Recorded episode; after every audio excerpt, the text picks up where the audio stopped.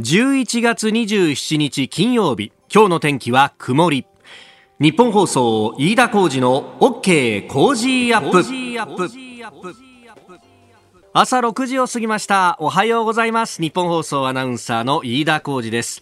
この後8時まで生放送、飯田浩二の OK 工事アップ。今週は、えー、新業アナウンサーがお休みをいただいております。遅い遅い夏休みということで、えー、日替わりで日本放送のアナウンサーの皆さんにお手伝いをいただいているんですが、今朝の担当はこの方です。おはようござざいます。日本放送アナウンサー内田裕樹です。よろしくお願いします。よろしくお願いします。えー、今年の春に入社したばかり1年目。はいはい、そうです。ね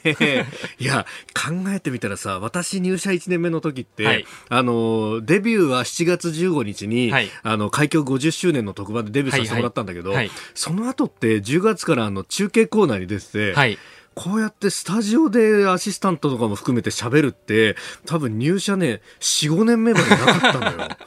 これ入社1年目でさ、はい、まあ、緊張するよね。緊張してます。もう右も左もわからず。いや、何を言ってるんだよ。そんなこともない。そんなこともないですよ。いや、あの、いろいろとすでに武勇では残している人ではあるんですが、まあ、あの、本当えー、朝早く来てもらって申し訳ないと。えー、ね。えー、いろんな人に言われたと思うけど、はい、もう来ただけで8割仕事は終わってると。たくさんの人にそう言われました。いや、本当だよね。で、えー、内田君も、はい、お大学、出身の大学が、はい、横浜国立大学。飯田さんの後輩になります。いやいや、本当に、はい、ね、本当不出来な先輩で申し訳ないんですが。あの、飯田さんがいらっしゃるってことで、横浜国立大学って言っても、うん、あの、皆さんから、あ、飯田さんのところだっていうあ飯田のところだなって話が盛り上がってたのでもう 本当に感謝いやいやいやとんでもない。なんといってもですね15年の時を経て ようやく入ってきたあの制作部アナウンサーの後輩ということですんで、はい、ほとんどですね私どう接していいかわからないというのが 現状でね、えー、研修とかもなんか恐る恐るやってたという感じなんですがただあの私はあの経営学部というですねまああの横浜国大の中じゃこう一番ある意味程度が低いというですね。えあの楽な学部にいたんですが彼はえーと、今、理工学部って言うんだっけ？理工学部という名前でやってますね、はい、私の頃は工学部と言いましたが名前がもう違うんです、ね、そうそうそうそう。理工の船舶の方なんだよね。そうなんです。まあちょっとやってたことに関しては詳しく話すとあのちょっと特許出願中で あんまり話せないっていうちょっと背景があるんで。特許を引っ提げて会社に入ってきたってです、ね、いやまだ出願中なんですよ。出願中。はい、しかも、その特許が船にまつわるやつってことになると、そうなんです、えー、本業には一切関係がないと関係がない感じ、はあ。でもね、あの、メールも届いていて、すでにそのね、はい、あの、船を研究してたっていうあたりで、はい、えー、ラジオネーム、イコノベさん、横浜続きからいただきました。内田アナ頑張ってくださいね。えー、横浜市の星ですよ、と。えー、辛坊さんのクルーズ計画について解説をお願いしますと。えー、船が先行ということで、ざっくりとした無茶ぶりがしたんですが。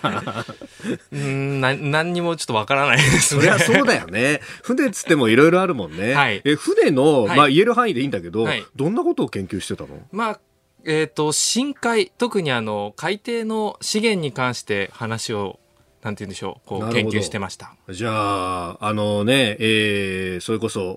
神奈川県には、あの、横須賀市の夏島っていうところにジョグメックっていう、はい、えー、あのね、海洋の、はいね、地質だとかをこう研究する研究機関がありますが、そこにあの、僕らのガキの頃はですね、深海6500っていうのがあって、はい、6500メートルのこう、あの、日本海溝の奥の方まで行けるぞっていうような、はい、そういうこう探査船とかがあったんですが、まあ、直接見ました。マジで？はい。そうなの、はい、それだけでなんかちょっと上がるね。男の子的にはね、なんかマジックアームみたいのがいっぱいこうくっついてて みたいなやつだよね。いろんな機構がついてて、ほ潜っていくんですけど上がりました。あ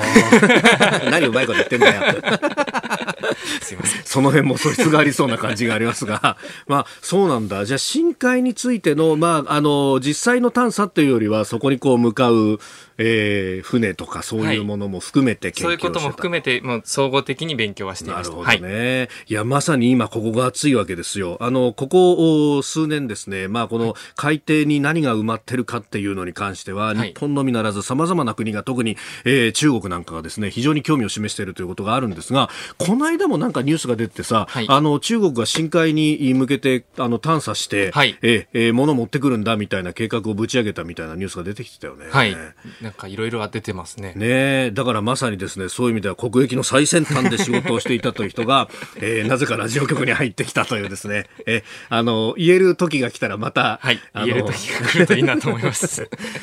特許の出願ってどのぐらいかかるの？あの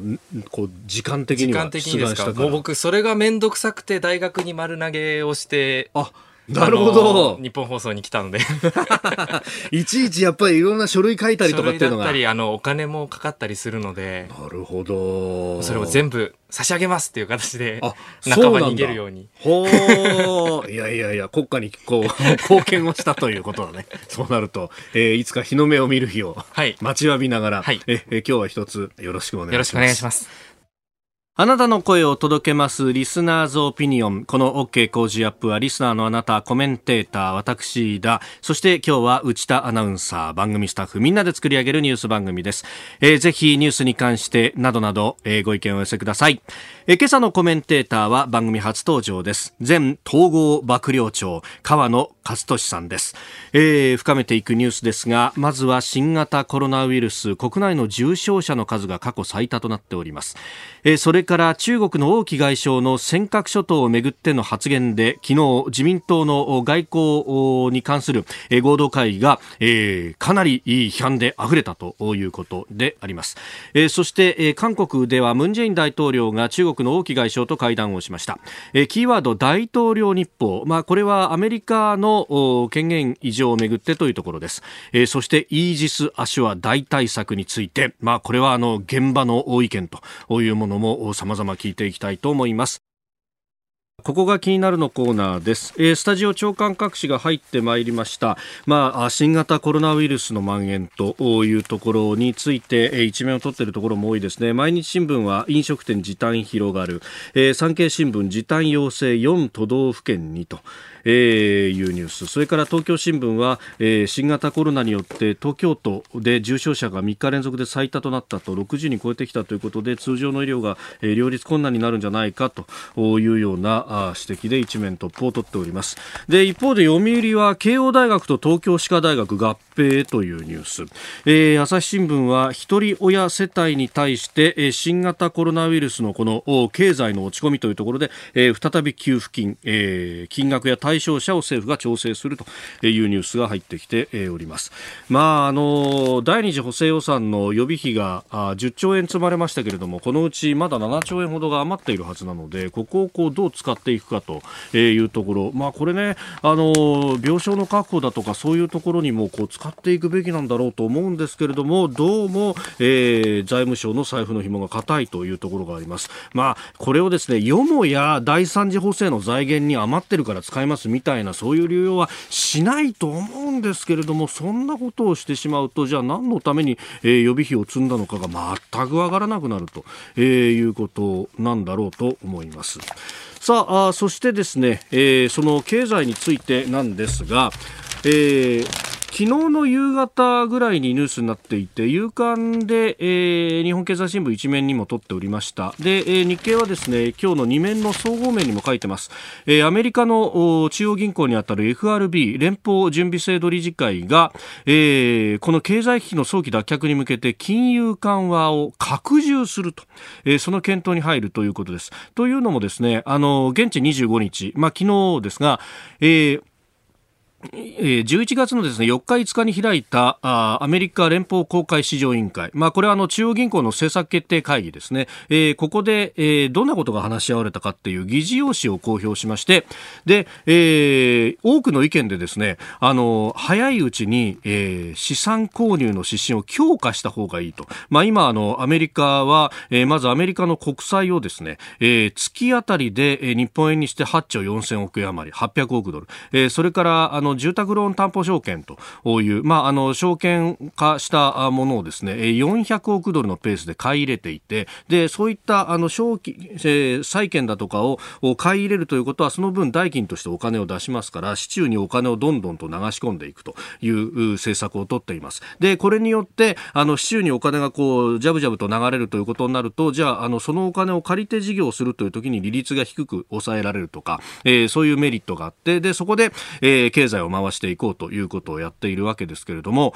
えー、これ問題はですね問題はというかこれあの日本にとっての問題ということなんですがアメリカは当然ですね、まあ、自分のところの景気をなんとか支えようということもあるので、えー、こういうことをやっていこうとしていると。で全世界的にこれヨーロッパもユーロをどんどん吸ってということをやったりとかですね。まあ、日本もあの一応金融緩和ということで、え、年80兆円をめどにという形でやあのずっとやり続けてはきているんですけれどもアメリカがさらに積みますということになりましたと。でこの時に、えー、日本が何もしないとどうなるかというと日本円の数は変わらないのにアメリカドルの数がどんどん増えていくと。そうすると相対的に日本円の価値が上がってしまうということになるんですね。で、えー、それが何をもたらすかというと円高。円高って円が高くなる。円の価値値が上がるんだからいいじゃんとか、あの、字面だけ見ると思いがちなんですが、じゃあ一体円高の時がどういう状況だったのかっていうのを考えると、例えばですね、リーマンショックの後、えー、これは1ドル100円を切ってきて80円台までこう落ち込んだと、あの時に景気が良かったかというと、日本の景気はどん底だったわけですね。で、もっと前は、えー円高不況なんていうふうに言われましたけど、1990年代にも円高がものすごく進んで、えー、一時期1ドル79円台までつけたっていう時代がありました。あの時もバブル崩壊の後で、えー、非常に厳しい時代だったと。まあ、あの、よく言われるのは、輸出産業にとっては、えー、ドルでお金をもらったのを円に戻すときに円高になっちゃうと、えー、円の価値は高いけれども、日本円に直すと額は減っちゃうということがあるんで、えー、例えば1円円高になるだけでトヨタ自動車などは何何十億何百億という利益が吹っ飛ぶなんてことが言われています。ことほどさように、えー、メーカーにとって厳しいだけではなく今はあの海外で、えー、投資をしたりとか物を作ったりとかしている企業が非常に多いと。そうすると海外で物を作って売り上げてきたものを最終的な決算の時に日本円に直すんですがその決算の時に直した日本円の額が目減りしてしまうので、えー、その分日本で働いてる人への給料とかが出せなくなってしまうと。あるいは人を雇うのをやめてしまうと。えそれにこのコロナウイルスの経済の落ち込みというのがやってくると、え、非常にまずいことになると。あの、高橋洋一さんはこの番組の中で、アメリカが金融緩和するんで、日本が何もしなかったらすり負けるぞっていうふうに、え、言ってましたけれども、まさにその状態になってしまうと、今コロナで苦しんでるのに、さらに苦しむということになると、じゃあどういう解決策があるんだっていうと、日本も負けずにするしかないということになります。で、えー、するためには国債を買い入れるんですけれども、今度国債が市中にないんだということをですね、言い訳がましく言う人もいるんですが、だったら政府が国債を発行してそれをもとにして、えー、投資をすると。いうことで日本国内の有効需要を作り出すってことをしなきゃいけないんじゃないかと。少なくとも今このコロナ危機というのはそういうことをやる時期に来てるんですが補正予算は来年にならなきゃ審議しない。今国会開いてるのにどうしてやらないんだろうねと。いうようなことも思うところであります、えー、ご意見をお待ちしております。COZY コージーアットマーク124ドットコムです。あなたの声を届けますリスナーズオピニオン、えー、ニュースについて様々ご意見もいただいております。ありがとうございます、えー、結構ねあのいろいろいただいておりますが今日はですね、えー、7時台コメンテーター、えー、前統合幕僚長の河野克俊さんもいらっしゃいます。ということで、まあ、自衛隊関連のね質問も結構来ているんですけれども、まあ、例えばイージス・アショーの話とかは7時40分過ぎに伺っていこうと思っております。え、えー、ぜひメールルもお待ちしてます。それからあの新型コロナについてっていうのもね、たくさんいただいてます。えー、こちらは南淡路市兵庫県からいただきました玉ねぎ小僧さん。え、西日本では新型コロナに加えて鳥インフルエンザも蔓延してまして、えー、私の住んでいる淡路島の養鶏場でも、えー、自衛隊の皆さんに頼んで大量の殺処分を実施するような状況になっているんですと。本来業務以外のトラブルシューティングに動員される国防組織、世界広しといえども自衛隊くらいのもんだと思いますよねと。あまああのね、アメリカだと州兵とかがいたりなんかもすると思うんですけどもね、この辺もちょっとあの河野さんに時間があれば、え聞いていこうと思っております。まあ、あの、いろんなところで災害でね、派遣というのがありますけれども、ね、それと本来業務の兼ね合いっていうのは確かにこの、えー、玉ね小山の指摘の通りなんじゃないかとも思います。ここが気になるプラスです。あの、ちょっとマニアックなニュースではあるんですが、えー、日本経済新聞13面のアジアビズというところに載っていた記事です。えー、ゴム手袋最大手トップグローブ3000人コロナ感染というニュースが入っております、えー、マレーシアの工場が停止して納品が遅れるんじゃないかという見出しがついてるんですがあの新型コロナウイルスにですね感染した従業員が累計でおよそ3000人に上るというふうに明らかにしたそうです。でクラスターの発生で国内工場の多くが創業の一時停止や減産に追い込まれていて納品も2週間程度の遅れが生じているということなんですね。これはの医療用のゴム手袋を主に作っているというところなんだそうです。で、これがですね、あの、実は私、この間、え、えー自衛隊のですね、あの、未宿にあります、えー、対特殊武器衛生隊というところに取材に行ってまいりました。ここは、あの、まあ、えー、特に、えー、生物兵器に対しての対処をすると、あの、こう患者さんが運ばれてきてどういうもので、えー、病気にかかっているのかと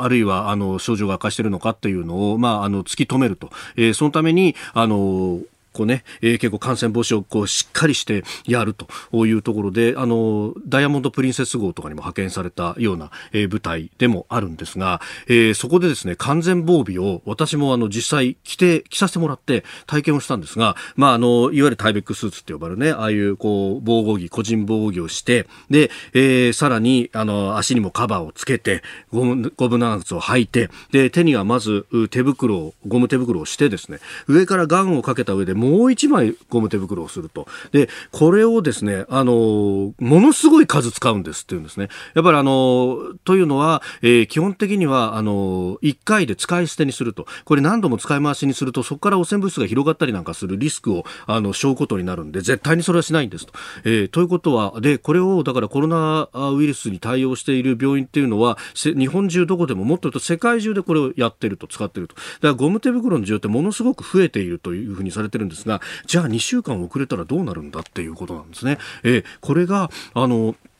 ひょっとすると今医療崩壊っていうとそのベッドの数とかで言われてますけれどもそうじゃなくって物資の方が不足して十分な医療をあの機械はあったりとかベッドはあるのに施せないじゃないかというようなことまで、えー、考えなければいけないと。それは第一波の時にマスクが足らなくなってどうするという話で我々痛いほど味わったはずなのでこのニュースっていうのはね結構この先注意してみとかないとあるいは、えー、代替でどこかから持ってくるとか日本で作るでも日本で作るとなると、その使い捨てのマスク、あ、マスクない、えー、ゴム手袋を作るのにコストがかかりすぎるんじゃないかとかですね、えー、じゃあそこに国費を投入するのかとか、ノウハウはあるのかと、いろんなことを考えると、早め早めにどんどん手を打っとかないと、手遅れになった時には人命がかかってくるという問題なんじゃないかと、ちょっと大きな記事なんじゃないかと思ってご紹介をいたしました。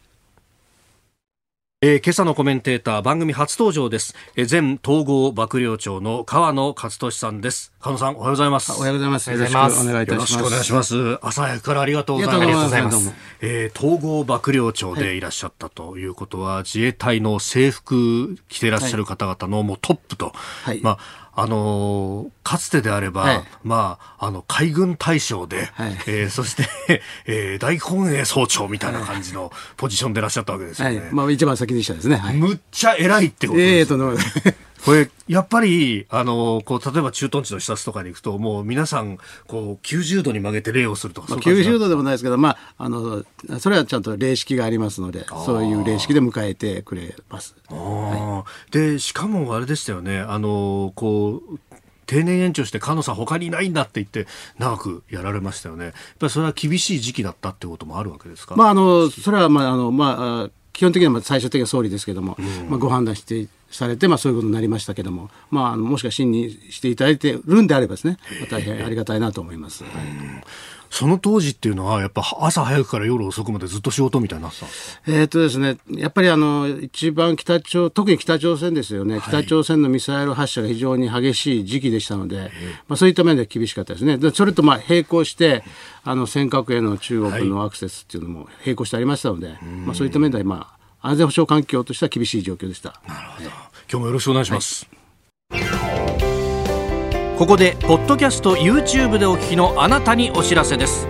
ラジオの日本放送飯田浩司の OK 工事アップではお聞きのあなたからのニュースや番組についてのご意見お待ちしております。ぜひメールやツイッターでお寄せください。番組で紹介いたします。どうぞよろしくお願いします。では最初のニュースこちらです新型コロナウイルス国内の重症者は過去最多の410人分科会でも指摘をされてますように、この3週間が極めて重要な時期だ。国民の皆さんにおかれまして、ぜひともマスクの着用、手洗い、そして3密の回避という感染拡大防止の基本的な対策にぜひご協力をいただきたい。えー、菅総理大臣のコメントをお聞きいただきました。国内で昨日新たに2504人の新型コロナウイルス感染者が確認されました。2500人を超えたのは過去最多を記録した今月21日以来です。また死者29人は最も多かった5月2日の31人に次ぐ水準となっています。さらに重症者410人。こちらは今月25日に続き最多を更新したということです。ということで、えー、新型コロナ、まあ、これね、いろんなところに影響出てますけれども、はい、まずは、あの、川野さん、どうご覧になりますか？まずあの、やっぱり冬の時期ということで、はい、まあ、感染が広がるんじゃないかと、まあ、予想はされてましたけども、まあ、特にあの重症者の方が増えてるっていうのが、まあ、一番の問題ですよね。まあ、ですからあのか、自分のためにやっぱあの感染を防ぐということもあるんですが、やっぱ人にうつさない、人のためにもということで、まあ、そこら辺はやっぱりあのよくよく行動についてはですね気をつけていただきたいなと思います。はい、あの菅野さんご自身は、えー、統合幕僚長、はい、2019年の4月1日付で退官ということですんで、はい、あのコロナはその後に来たという感じになりますが、すねはい、こうご覧になっててやっぱり安全保障に関しても相当これ影響ありますよね。えー、あのまずあの有名なところとしてあのアメリカの空母が感染してしばらく動けないという状況になりましたですね。はい、ねやはりこの感染っていうのはやっぱあのまあ軍、まあ、自衛隊もそうですけども、行動に大きく影響を与えますので、はい、えー、特にあの軍あるいは自衛隊もそうですけども、集団の行動するのが原則なんですね。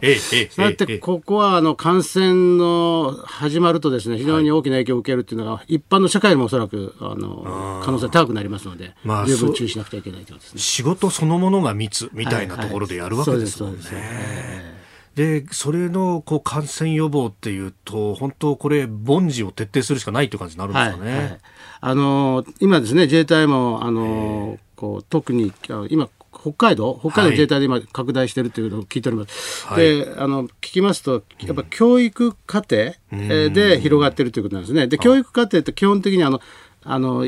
全国から、あるいはある地域から隊員を集めて集合的な教育しますので、はい、で団体生活になるんですよね。えー、でどうしても、えー、で今回今北海道でちょっと少し前はあの朝霞の女性自衛官の教育部隊で、はい、クラスターが発生したということで、ありましたね。ここはだから非常に気をつけなくちゃいけないのと、特に私の場合あの海出身ですので、えー、船に発生するとですね、はい、おそらくもう逃げようがないことになると思うんですよ。で空母のアメリカの空母の例がそうですけど、まさにそうですよね、はい、でこうなると船が止まるということになりますので、えー、まあ、だから今のところこの事案というのはまだちょっと聞いてませんので、はい、船が感染したというのはですね。そうですね。だからそこはまあ十分気をつけてるんだろうと思います。うん。実際あれですよね。あの中東に派遣されたその海賊警備の、はい、自衛護衛艦なども、はい港にこう寄港しないで、ええ、ずっと洋上で生活し続けると。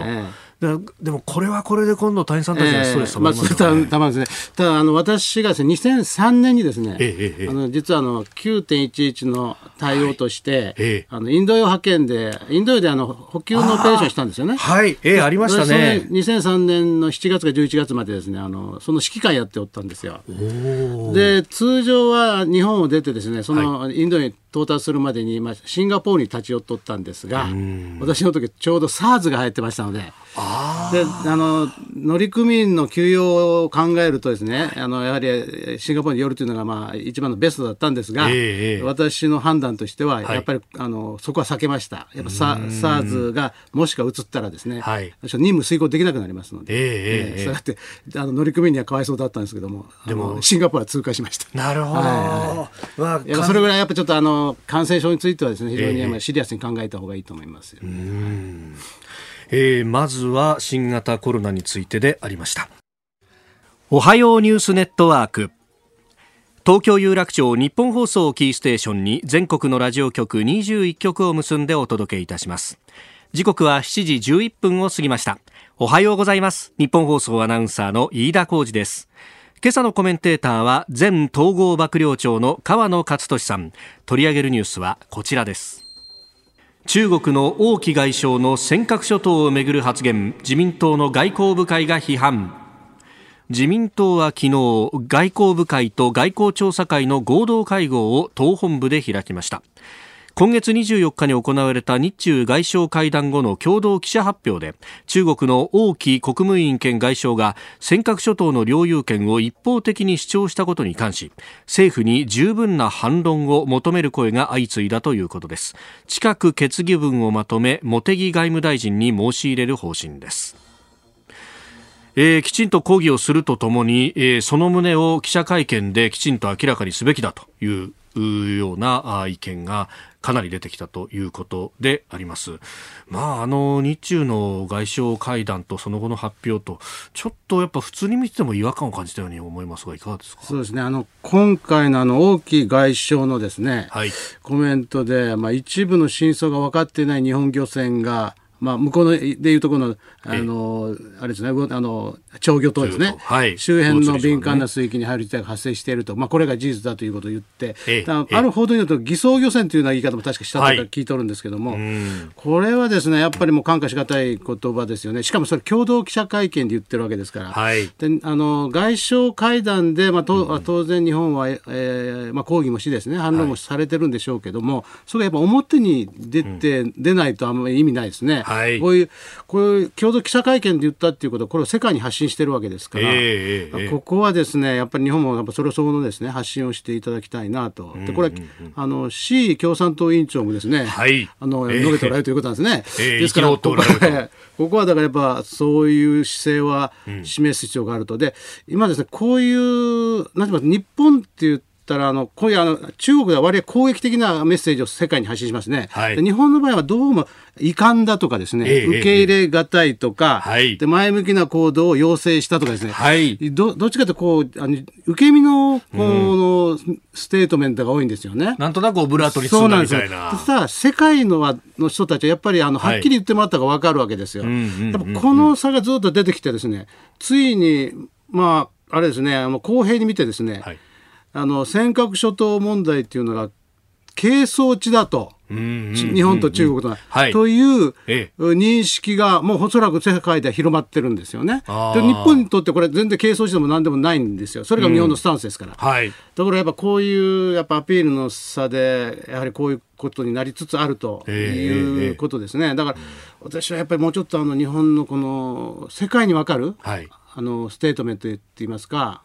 アピールうん。は必要でないかなと思います。はい。あのやっぱりこう王毅氏が言った、まあ、あの発言だって、おそらくはその中国共産党のラインに乗っかった形で、えええええー自分の意見というよりは、そうやって発言をしてきたところで、何も言わずにニコニコしてたっていうのは、ん別のメッセージとして見えてしまうわけですす。ね。あの世界はですからそうなると、日本のメッセージが弱いとなると日本の根拠の方が薄いんじゃないかという解釈するのは普通ですので。うんうんうんあの日韓もそれは言えるんですね、あれあの韓国もそうですけど、攻撃的なメッセージ発信しますね、ええ。それに対して、まあ、うんどっちかというと、日本は同じ土俵に乗らないというスタンス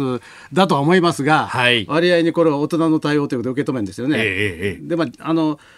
まあ、大人の対応だということで、まあ、なんていうか、自己満足に浸ってるの分にはいいんですけど、はい。世界はそうは見ないというのが現実だと思いますので、そこはちょっとあの私はやっぱりもうちょっとはっきりとあのこういう問題については、はい。あの述べるべきだと思います。うん。まあ実際、その菅野さん、まあ、倒幕長の時もそうですし、まあ、あの開示の、はいはい。士官された頃から、やっぱり海外との付き合いっていうのは多かったと思うんですよ、はいはいはい。そうすると、やっぱこの話をした時とかに、ええ。あれ、日本側のメッセージ伝わってないなって思うことはいっぱいあったわけですか？そうですねあの特にですからですねえ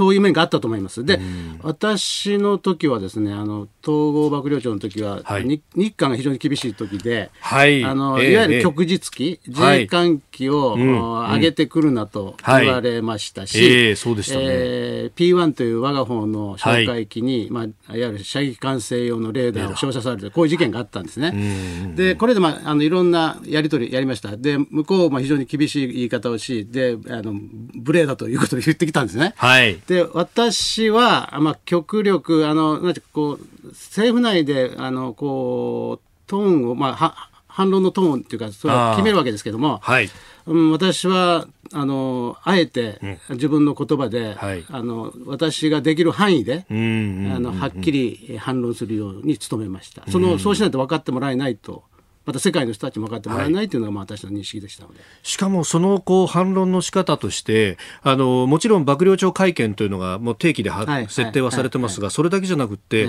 例えばこの有楽町日本層の近くにあるええ外国人記者ええ協会であるとか、そういうさまざまなチャンネルで発信されようとしましたよね。ええそうですね、だから、まあまあ、ある程度、それはあの現役でしたので、まあ、限界はあるんですけども、あのやっぱりあのあの、まあ端的に言いますと、顔を見せないと、ん。やっぱ分かってもらえない、あということだと思うんですよ。だからやっぱりあの言葉で発せられる分には、やっぱ言葉で発するということは大事だと思って、まあ、いろんな対応はしました。これやっぱりトップが発するのと例えば報道官が発するとかっていうのはまた違うわけですか、あそれは全然違いますよね。全然違う。はいはい。トップ見るからの言葉っていうのは、やっぱ組織を代表しているということになりますので。はい。じゃあ今回も茂木さんがあの、まあ、何もやらなかったと、ええでその後翌日に確か外務報道官の発表で、ええー会談の中ではちきちんと反論してたんだというふうに出しましたけど、これは遅れて出した証文というのはどうですか、あんまり。会談の中ではおそらく反論されてるんですが、えしかしそれは表に出てないわけですよね、反論したということだけで。しかし、あの王毅外相は共同記者会見で世界に発信したわけですよね。やっぱその差はやっぱ出てきますよね。ですからそこはや、うん、私はやっぱりちょっとやり方をもう一回練り直した方がいいんではないかなと思います。うん。そして尖閣をめぐってというと、あの週末21、えーごめんなさい、17日だ、えー先週ですね、あの産経がこんな記事を書いておりまして、えー民主党政権時代に、えー官邸が護衛艦は見えないところにいろというふうに言っていたと、おこれ、あの菅野さん、都内での講演で、えーこういったことをおっしゃったということですが、やっぱりこう官邸の意向によって、現場での行動とかっていうのも、相当これ、変わるところがありもましたかちろんです。あの、それはシビリアンコントロールですから、我々私どもの意見はありますが、はい。ただあの、最終的に政治がこうしろと決定したことは、それは絶対従わないといけませんので、で特にあの民主党政権、これ、野田政権の時ですけども、はい。あの国有化しまして、ええええ。その後もう非常に中国がですねあの攻撃的な行動に出てきたんですね、はい。非常に。で、まあ、従って、当時の政府の判断としては、ここはやっぱりあの自制をしてですね、刺激をしないという判断だったと思います。えーで、まあ、我々としては、まあ、あのそういう判断でしたので、ええそれに従ったということですね。はい。ん。ただ、安倍政権になって、はい。えー明確に、あそこはあのもう領土、領海、領海断固して守るというのが安倍政権の方針でしたので、そこは、まあ、方針を変えたということですね。で、それはに我々は従ったということです。これ目の前でその、まあ、中国がこう攻撃的に出てくるところにこう直面をされ続けたっていうわけですよね、その任期の期間中も含めてですが、このやっぱりここ10年、20年の動きっていうのを見ていると、どうですか、エスカレートしてきてるんですか？あのエスカレートしてますね。で、ただ、あの、私の時もですね、はいあの、ヘリコプターと護衛艦に対して、はい火器管制レーダーを照射されたんですよ。ええで、これは中国から照射されたんですね。で、しかも、えー尖閣というホットスポットの近くでやられてるわけですよ。ええということは、あのーこれは韓国からですね、照射された時は、いや何かの間違いだと、まずは思ったわけです。ええあの、い友好国ですから。はいそれが、まあ、あの、ちょっとあああいう具合になって、ちょっと非常に変な方向になっちゃったんですけども、あの、中国の場合ですと、これはやっぱり攻撃行動と認識するのが普通ですので、まあ、それはもう緊張しましたですね。で、それと、私の時よりももっとエスカレーションしてるのは、まあ、さっきあの王毅外相が言ったように、はい、あのちゃんと合法的に王毅外相の意識が違って違うんですけども合法的にに、えー、漁をしている日本の漁船に対して、うん。はい、えー、海警という向こうの警察組織、まあ、ほぼ軍隊ですけども、うん、それが追いかけ回すといういわゆる法執行をしてるわけですね。はい、でこれは私の時にはなかったのでえー、こうそういう面ではエスカレーションさせてると思います。うん、どちらがっていうところは中国あ中国です。はい。エスカレーションさせてるわけです、ね、はいはい、もうそれもそれはもうこの尖閣試合について、まあ、あの北朝鮮試合についてもそうですけども、はい、すべからく我々はリアクションを取ってるわけですよね、日本は、うん。向こうがエスカレーションさせたことについてリアクションを取ってるということで、はい、まあ、あの当然日本からですね、エスカレーションさせるべきではありませんのでね、まあ、そこは冷静に対応すべきだと思いますが、まあ、構図としてはそういうことだということですね。はい、今、現場では海上保安庁が必死にやってるっていう感じになるわけですか、これは。いや、えっ、ー、とですね、したがってあの、日本としては、あの、一応向こうは公船と言ってますから、公の船だあのそう、はい、いわゆるあの会計をですね、えー、ただこれはまあ軍事組織の中にも組み込まれてるんですけれども、まあ、これに対して海上自衛隊の灰色の護衛艦が行くと、はい、まあ、あの向こうに口実を与えるということもあるので、まあ、ここはあの海上保安庁が対応してるんですね。ただその近くには必ず中国の軍艦がおりますから、でこれについてはまあ海上自衛隊がやってると。で、さっき言いましたように安倍政権以降は、ちゃんと見えるところで、あのこちらもプレゼント示すという方針になりましたので、あのそういう対応を取ってるということですね。なるほど。はい、複合的にというか重層的にそうですね。だから向こうもあの公船と軍艦、こちらも海上保安庁と海上自衛隊、あるいは航空自衛隊もですけども、がまあ協力して対応しているということですね。なるほど。えー、この時間前統合幕僚長の河野勝俊さんとお送りしました。続いて教えてニュースキーワードです。大統領日報大統領日報。PDB というのは国家情報長官室が大統領や副大統領上級顧問のために作成する文書のことを言います。アメリカの大統領が毎日情報機関から受けるものですがホワイトハウスは26日までにバイデン次期大統領が大統領日報を受け取ることを正式に許可したようです。機密情報のブリーフィングを受けられるのは大統領選に勝利した候補者に付与される最初の権限の一つでそうした情報には大統領に就任後すぐに直面する国家安全保障に関する事項が含まれているということです。いつ始まるのかは現時点で不明だというふうにアメリカのメディアは伝えておりますがこの権力の移行期というのは、安全保障上はこれ注意しなきゃいけないポイント。もちろんですね。やっぱりある意味のちょっと空白期間になりますので、まあ、この時期ですね、はい、まあ、さっきの話に戻りますけれども、王毅外相がやっぱり日本、韓国を訪問しているのもですね、はい、この今、アメリカがなんとか、少なくともトランプ大統領がまあ身動き取れない状況なんですよね、まあ、そこをついてるということは、それは間違いないと思います。で、今回あの、大統領日報、はい、ということなんですけど、あのこれもよく言われてますが、あのゴア・ブッシュの戦いの時に、はい、やっぱりずっと決着がつかなくて、はい、でこの移行期の安全保障上の申し継ぎの遅れが、えーその年のあの、9.11の対応につながったということを言われてるんですね。えー、まあ、その因果関係、まあ、あの明確かどうか分かりませんが、はい、だいずれにしたってあのこの移行期における安全保障上のあのこうトランジションというのはこれ非常に重要ですので、まあ、今回あの大統領日報かあのいわゆる情報ブリーフだと思いますが、はい、これが受けれるようになったということは、まあ、これは非常にあの前進したなと思います。はい、うん。これあのこの間台湾に、はい、えー、アメリカのインド太平洋軍の情報のトップが訪問したというのがあったじゃないですか、あれもやっぱりこういう移行期だからこそっていうことを睨んでのっていうのはあるんですかね？えっとですね、まあ、ここはですね、おそらくあの、今のトランプ大統領が、非常に台湾に対して非常に、えー、あの力を入れてますよね、はい、あの公正長官を送ったりとかですね、あの高官を相当送ってるんですよね。はい、まあ、その一環としてあのアジアジア、インド太平洋軍の情報担当の責任者をまあ送って、まあ、そこを緊密化を図っているということだと、だここはあまり移行期ということよりも、これはやっぱりトランプ大統領、今、大統領はまだトランプ大統領ですから、そ、ね。はい、その政策の下でやってるということだと思います。はこれがまああの今後ね、えー、選挙の、まあ、訴訟がどうなるかっていうのはもちろんありますが、はい、えー、仮にこうバイデン政権に移行してきたということになるとこう外交安全保障でどういうスタッフが来るのかっていうのは日本にとって重要だと思うんですが、今のところその国務長官はブリンケンさんという人になると、はいはいはい、まあ、あの国防長官まだ出てないですが、ええ、どういう外交安全保障政策になるとお考えですか、まずあのブリンケンさん、まあ、決まったと思いますね、えそうですね。国防長官時代、まあ、よく言われたのはフロノイさんというあの、え女性女性ですの方で、うん、この方はあの国防副長官かな。という経験もされておられる方なんですよ。はい、あのまあ、あの常識的にあの同盟国との関係もコントロールされる方だと聞いておりますので、うん、で特にあのトランプ大統領の場合、非常にリーダーシップが強く、はい、やトップダウンという、決定の仕方だったと思います。はい、ただ、バイデン副大あ今あの、元副大統領ですね、バイデン元副大統領については、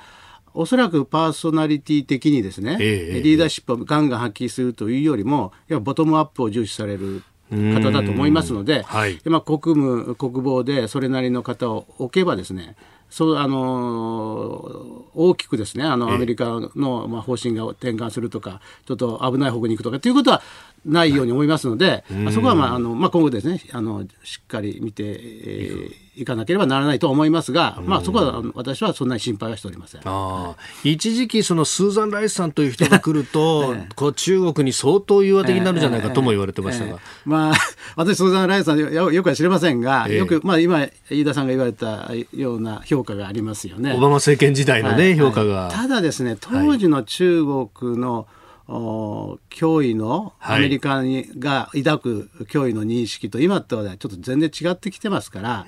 そこはやっぱりあのスーザン・ライスさんも認識はあの当時とはやっぱ変わってるんじゃないかとは思いますよね。これ、まあ、そうなってくるとただその民主党政権ってあのイメージとしては国防費をこう減らす方向に行くんじゃないかと、えー、そうするとこのアジア太平洋でのプレゼンスもどうなるんだ、えー、みたいなことも言われますが、えー、この辺どうですか、えー、まだあの、えー同盟国重視ということを、まあ、明言されておられるんですね、バイデン大統領。で私、まあ、現役時代で、実はあのバイデン大統領にお会いしたことあるんです。あそうなんですかでその時でも非常に日米同盟がですね重要性を強調しておられました。でその認識はあの間違いないと思うんですよ。ただあの、バイデン、えー、次期大統領も言っておられるのは、はい、もう同盟重視だと。だからアメリカに全部任せてくれっていう話ではないんですよね。要するに一緒にやっていきましょうってことなんですよ。なるほど。要は。したがってここはですねあまり日本は勘違いしちゃいかんのは、はい、やっぱりその日本は応分の責任を負担をしなければならないというのはそれはトランプ政権時代と私は変わらないと思います。はあ、その辺ってやっぱり集団的自衛権一部容認っていうのが、えー、あなったじゃないですか、えー、これはあ責任を日本も負おうとしてるなっていうふうに向こうは思いましたか、はい、それはこれは大きいですね。で特にあの安全保障法制で、はい、もう一つ日米同盟という観点から大きく前進したのは、はい、あの平時からアメリカの軍艦とか飛行機をアメリカが要請すれば守れるようになったんですよ。はい、でこれはですね、うん、あの集団的自衛権というのはこう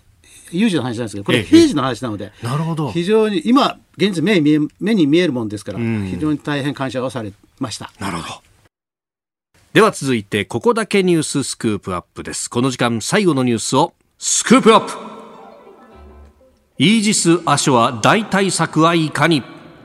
これは25日のニュースなんですが、今朝のコメンテーター、川野さんにぜひ伺いたいということで、えー、選びました。ニュースをまずおさらいします。防衛省は25日、導入を断念した陸上配備型ミサイル迎撃システム、イージス・アショアの大対策に関する試算を、えー、試みの計算、試算を、えー、自民党の国防部会と安全保障調査会の合同会議に報告しました。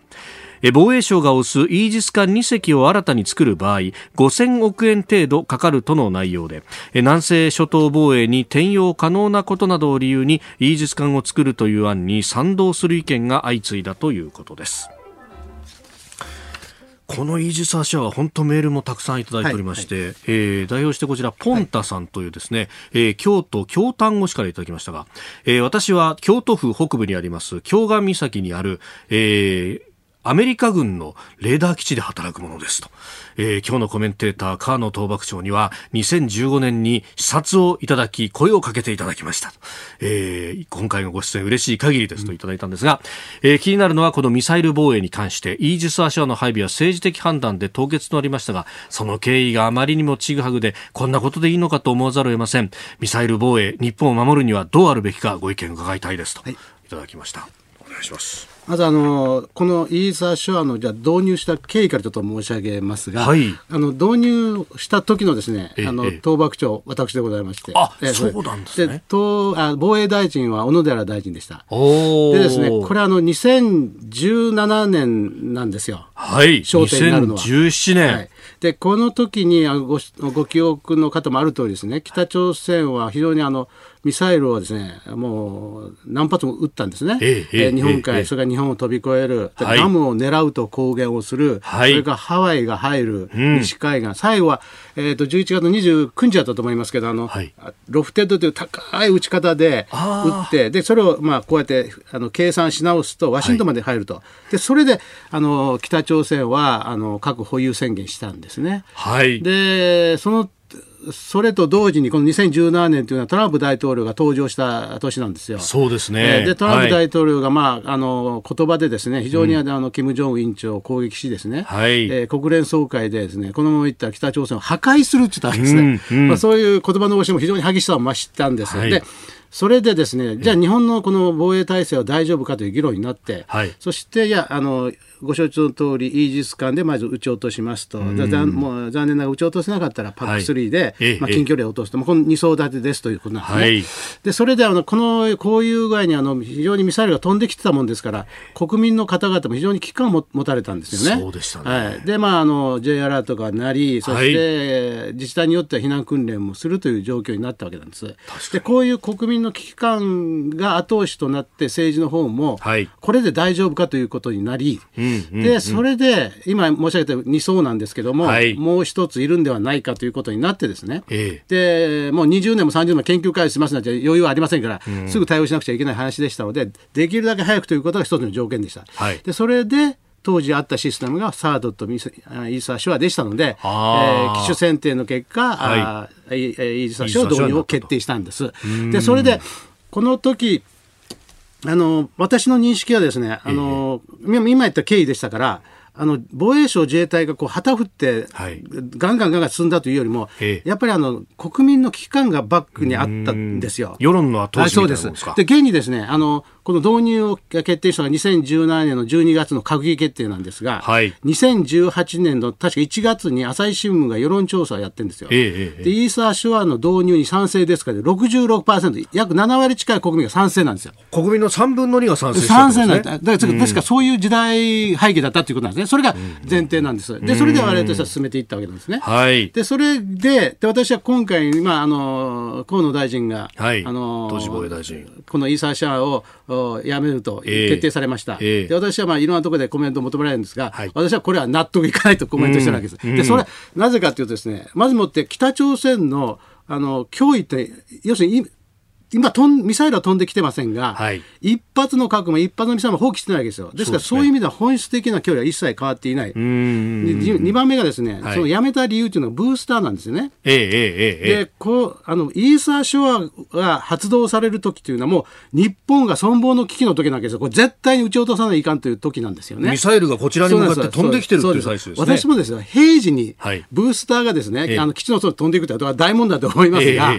そういう危機的な状況の時ですからまずは撃ち落とすというのが優先なんですよね。でそのブースターについてもですねあのやりようがあったと思うんですよ。いきなりですね情勢の変化がないのに今飛んできたということはほとんどないので、はい、情勢の推移を見てですね避難をしていただく、えー、あるいはシェルターを作るということであの住民の方々の安全確保するするは私はあったと思いますし、はい、で現にこのブースターの問題が解決されなくても、お萩の、これ萩で問題になったんですけども、はい、萩の方々は受け入れるという決断をしていただいてたんですよ。その直後に自ら辞めるということになっちゃったので、これなんでなんだということで思いました。うんうん、で、したがって私としてはこれ納得いかない、今でも納得いかないんですが、ただ、ええ、その時の議論としては、はい、その、そう、今までこの防御防御と言っても限界があると。はい、やっぱり攻撃も考えなくちゃいけないんじゃないかという議論になったので、ええ、それならば分かると、はい、いうことなんですよ、私は。それで敵基地攻撃をどうか、どうは持とうか持たないかという議論になりだしたんですよね総理の退あの安倍総理か退任の会見でそれを言い、ええ、そうです。で、さらにあの談話も出ましたよね。そうです。ただ談話はあの閣議決定されてないので、したがっ、あれされてないんですか？ですが、政府を拘束するという談話にはなってないんですが、ただ、安倍総理の気持ちを述べられたっていうことの位置づけなんですけどね。なるほどただ、あの私としてはですから、もともと納得いかなかったんですが、そういう、もう一回白紙に戻して、攻撃も考えて、えー、検討しようじゃないかということだったので、ええ、ならば分かるということだった。ところがこの敵基地攻撃の話は、まあ、まあ、なんかもう先送りみたいになっちゃい、ね、里読みになっちゃいました。で、今、あの、この、イース・アショの代替策として、まあ、リグの上に置くとか、はい、商船の上に置くとか、えー、専用艦を作るとか、イース艦を作るとか、でもこういうだ出てきたわけですよね。で、今、なんかどうも報道によりますと、イース艦を作る方向でやっておるということなんですが、はい、あのただ、これあの、イージス艦を作るといったって、そんな簡単な話ではなくですね、海上自衛隊としては、はいイージス・アショアがあるという前提で、しかもこれは陸上自衛隊が運用するという前提でしたので、それで、えー、今後はですね、えー、イージス艦は一応8隻で打ち止めにして、はい、そしてよりコンパクトな、うん、あのイージス艦で大体300人乗ってるんですが、90人ぐらいの船を毎年2隻ずつ作って大大量作って、そして東シナ海の中国への対応に持っていこうと舵を切り替えて、でその一番艦が先だってしもう浸水したんですよ。はい、あのく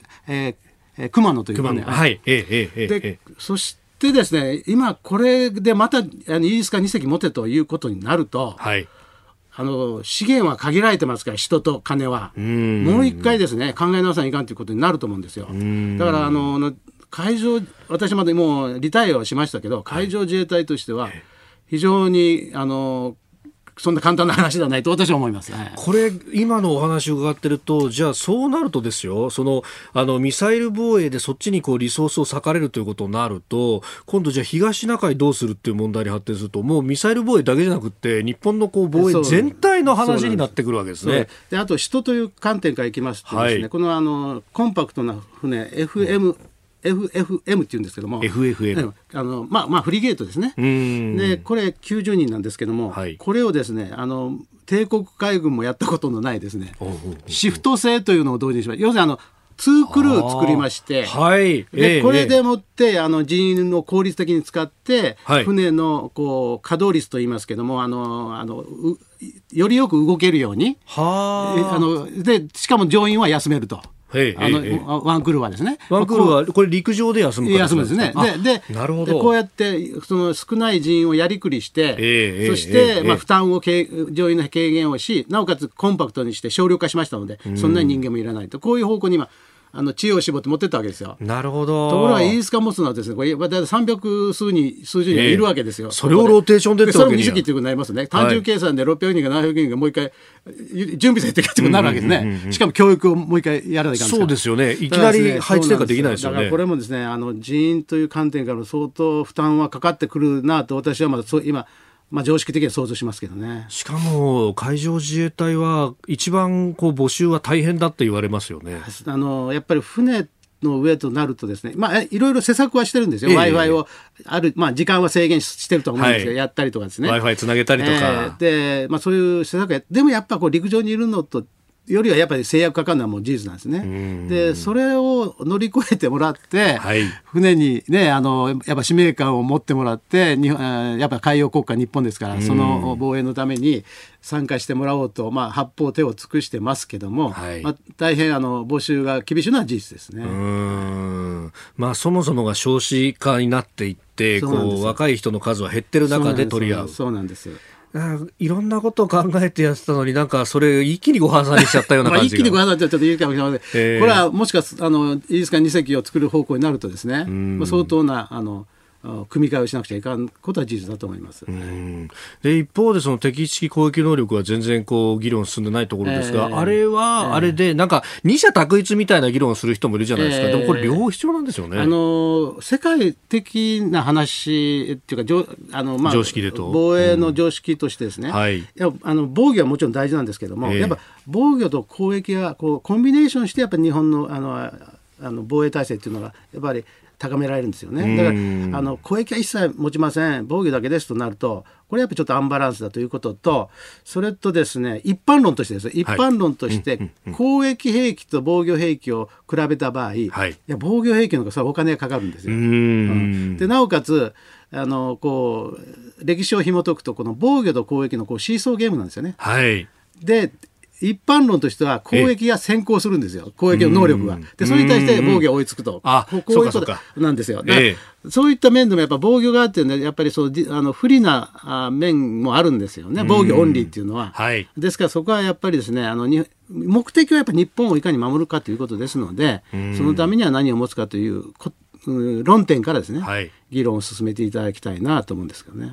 初めから制約をかけるんではなく、大目的が何なのかあそうですそうですそうです。いうところから。はいそうですそうです。うん。えー、飯塚氏は大対策等々について、えー、菅野さんにお話を伺いました。今日もポッドキャスト YouTube でお聞きいただきまして本当にありがとうございました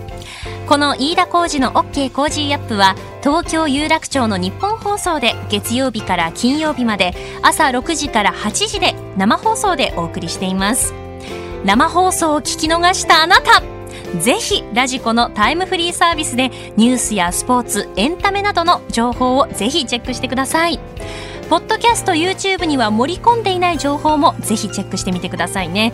6時台の教えて早起きドクターでは毎週お医者さんをお迎えして今知っておきたい健康に関する話題をお届けしています。